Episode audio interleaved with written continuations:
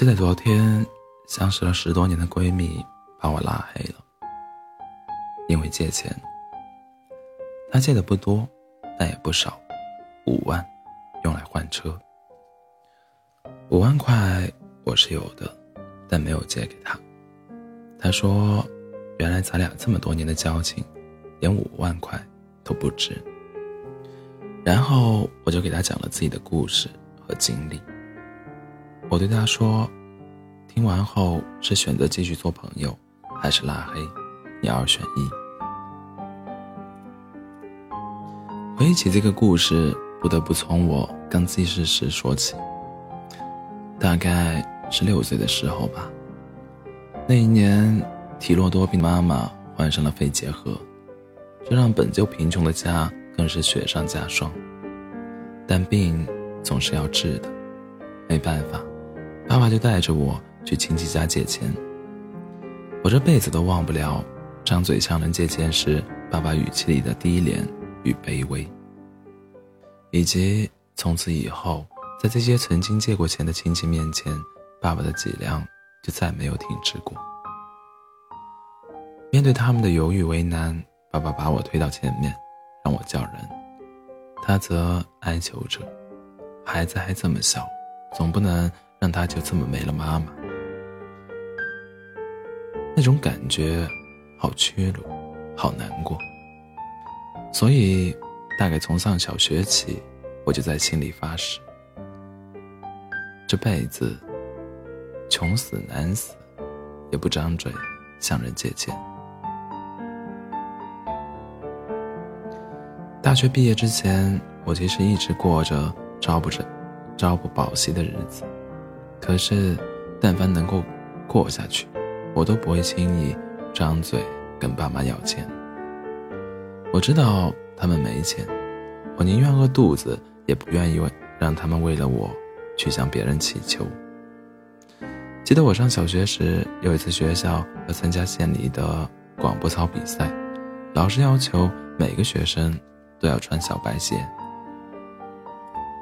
可是我没有，也不想让爸妈再额外掏钱买。于是我用白粉笔把一双旧鞋子涂了厚厚一层，企图以假乱真。可是偏偏比赛时下起了淅淅沥沥的小雨，我的小白鞋露出了真面目，在一片齐刷刷的白色里格外刺眼。老师让我出列，取消了我的参赛资格。那天，我站在所有的同学面前，看他们整齐划一的蹦蹦跳跳，他们做的真好，最终取得了全县第二名的成绩。老师给每个人发了个笔笔记本，唯独。没有我的，但我依然笑得很开心，虽然在心里藏着那么一丝丝难过。可是，比起让爸爸妈赔尽笑脸、卑躬屈膝的跟别人借钱，我当一天的观众也就没那么难堪了。所有人都觉得考上大学是我人生中。最大的逆袭，事实上，大学四年却是我这辈子最艰难的时光。弟弟正在正在上初中，父母土里刨食的收入根本无力支撑我的大学费用。记得我当年交完第一学期学费时，我兜里只剩下不到一百块钱。为了压缩开支，我喝了整整一学期的食堂免费紫菜汤，以至于现在就算闻到相似味道的东西，胃都能本能的痉挛。开学两个月后，辅导员了解到我家的情况，帮我申请了助学金，还帮我找了一份在图书馆打工的兼职。大学四年的寒暑假，我从来没有休息过，而是忙着赚下学期的学费。记得那是大三的暑假，因为我做家教的学生考入北京一所知名院校，一时间我成了校外辅导名师。一家培训机构当即付了一万元的定金，签下了我。那是我人生中第一笔巨款，我迫不及待地买了车票回家，跟爸妈分享这份欢喜。这些钱我还来不及捂乐，我爸便带着我挨家挨户的去还钱。我永远不会忘记还钱后，还完钱后走在乡村的土埂上，我爸突然蹲下身来，抱头痛哭。他说：“你爸这辈子就没这么扬眉吐气过。”那种感觉，既心酸，也骄傲，我一辈子都不会忘记。大学毕业后，土木工程专业的我应聘到西安一家监理公司。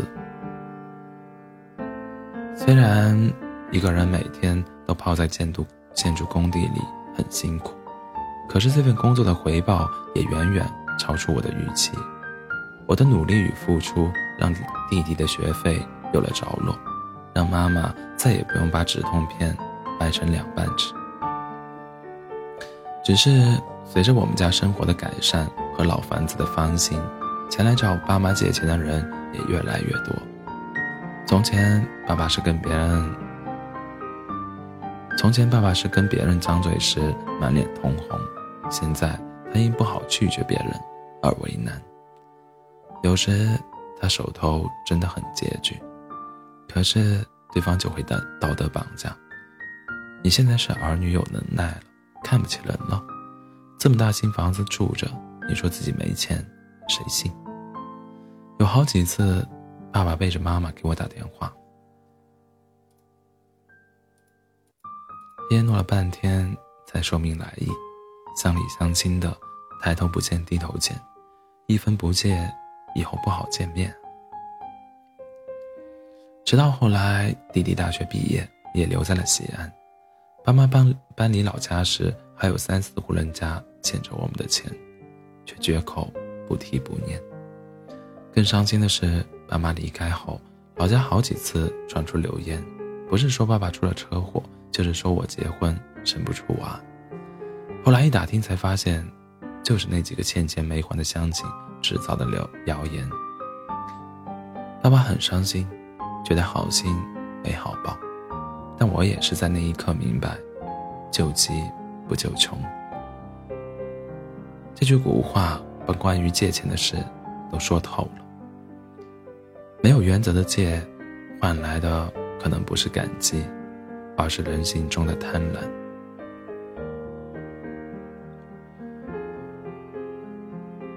二零一二年，我结婚了，是地道的裸婚，公公婆婆都是普通工人。将老公供至大学毕业，已经倾尽全力。那时我俩住在与人合租的房子里，甚至连洗澡的设施都没有，但我们无比怀念那些时光。每个月工资一到账，就一起转到公共账户里，然后两个人规划着，这个月的工资可以买三平方米，卧室有了，卫生间也有了。那会儿弟弟已经参加工作，看我们如此艰难，他强烈要求我们赶紧买房。不够的，他可以帮忙凑凑。可是我和李李欣异口同声的拒绝了。我还借机给弟弟讲了儿时陪爸爸四处借钱的经历，并对他说：“姐姐对你没有别的要求，这辈子不张嘴跟人借钱，就是好样的。”就这样，我和李欣靠着省吃俭用和拼命工作，在二零一四年贷款。买下一套两居室，签购房合同的那一刻，那种踏实与骄傲，仿佛自己买了一套顶级豪宅。而弟弟呢，有样学样，他身边的小伙伴穿名牌、跑夜店，以月光族为荣，弟弟却是他们中的另类，自己做饭带饭，他在外企上班，但总共就两套西装，两双皮鞋。一直穿破了才会买新的。工作第三年，弟弟也按揭买了自己的房子。签合同那天，他让我陪着去。走出售售楼部大厅，弟弟跟我说：“姐，我咋觉得有种拥有全世界的感觉？”而命运对于我和弟弟这种苦恨苦孩子来说是有所考验的。就在我们通过努力，以草根的姿态，终于在西安有了一席之地时，本就体弱多病的妈妈再次病倒。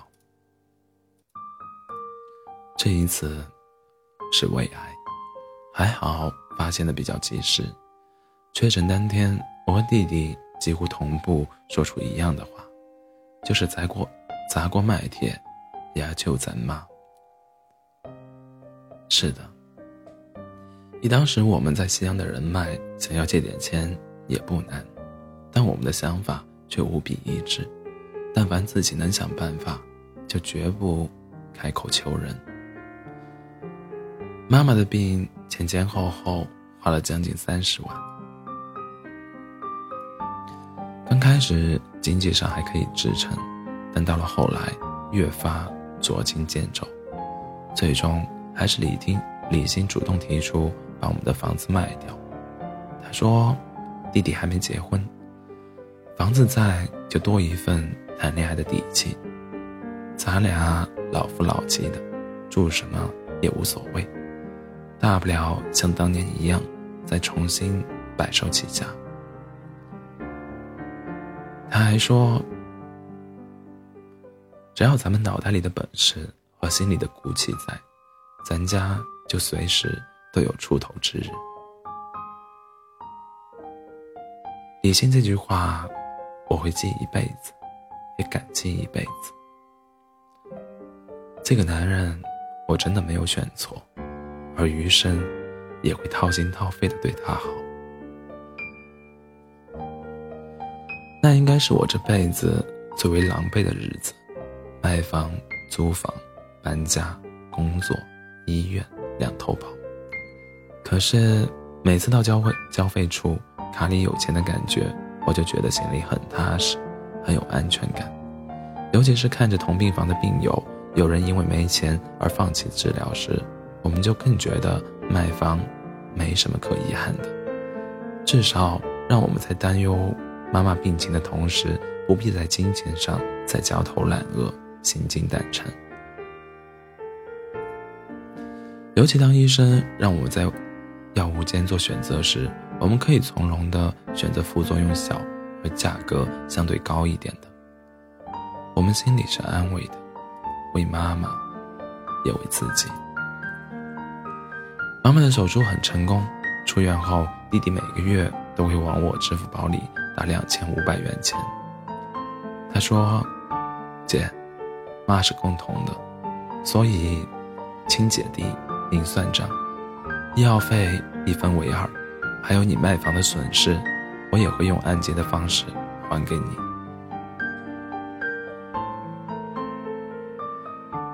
弟弟的另一句话则让我彻底欣慰。他说：“姐，知道咱妈病了，有好几个朋友想帮忙，我都拒绝了。放心吧，作为你弟弟，不给别人添麻烦的教养，咱有；让家人治的病，治得起病的志气，咱也有。”值得一提的是，妈妈生病期间，爸爸白天陪护，我和弟弟李欣每天晚上轮流值班，我们仨。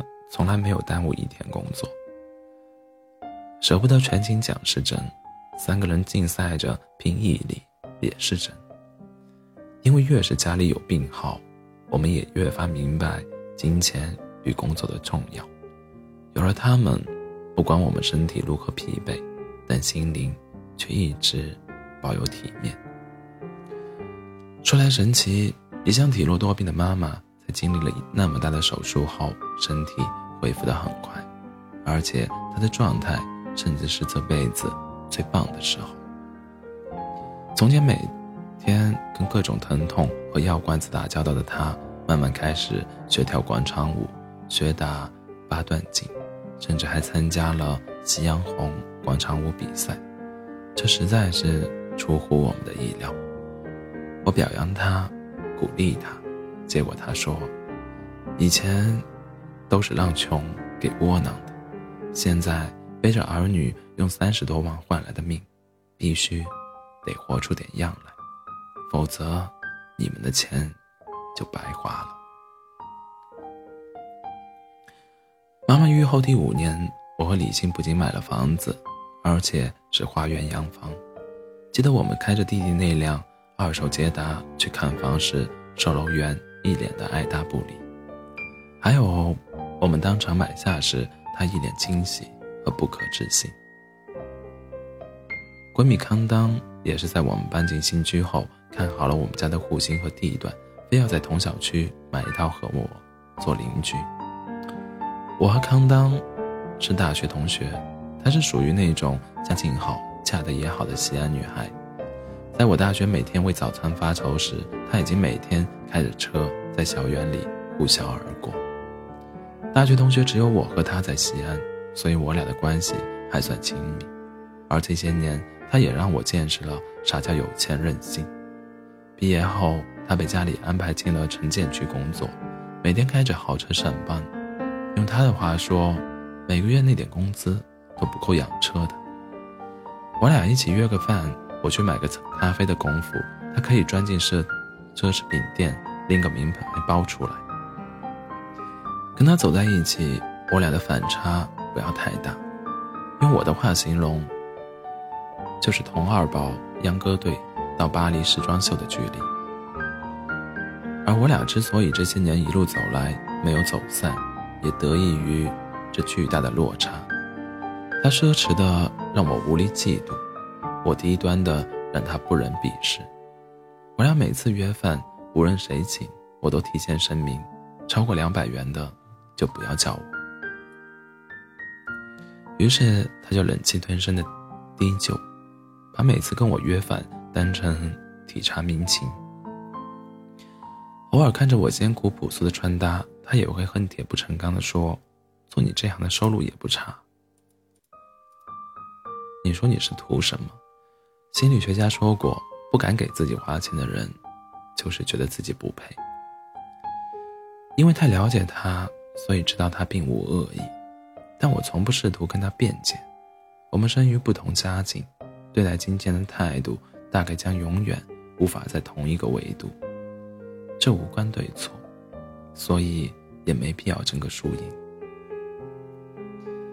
但我没想到有一天，我会我和康当、康丹也会因为金金钱反目。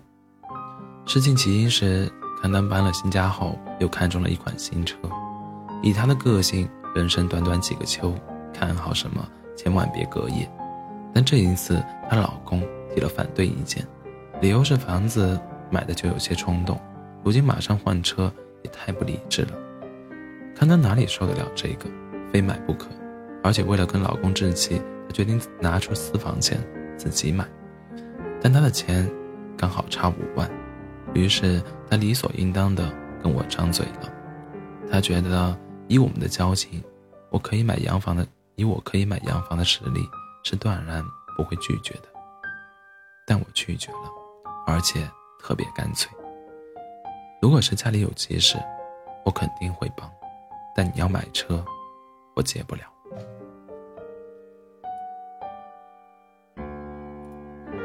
可想而知，看当时多么的意外，他当天就杀上门来兴师问罪。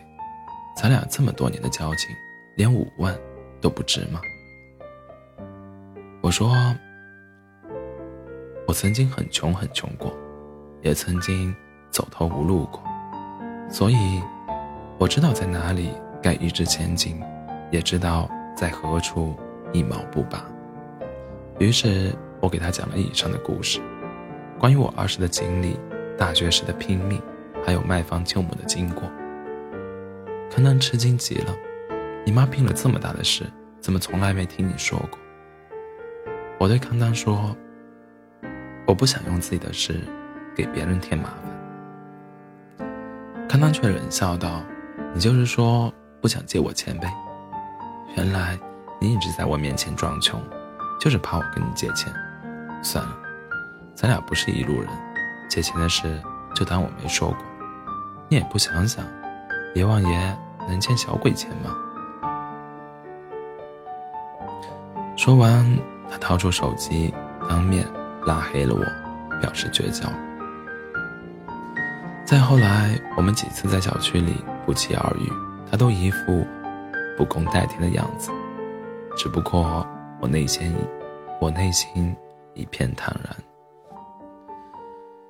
说实话，我不怪康丹，就像他说的，我们不是一路人。他没有走过我走的路，我也无法接受他的生活方式，而且不借他钱，不仅是出于自保，也是对他的一份保护，对我们之间关系的保护。因为我太了解了。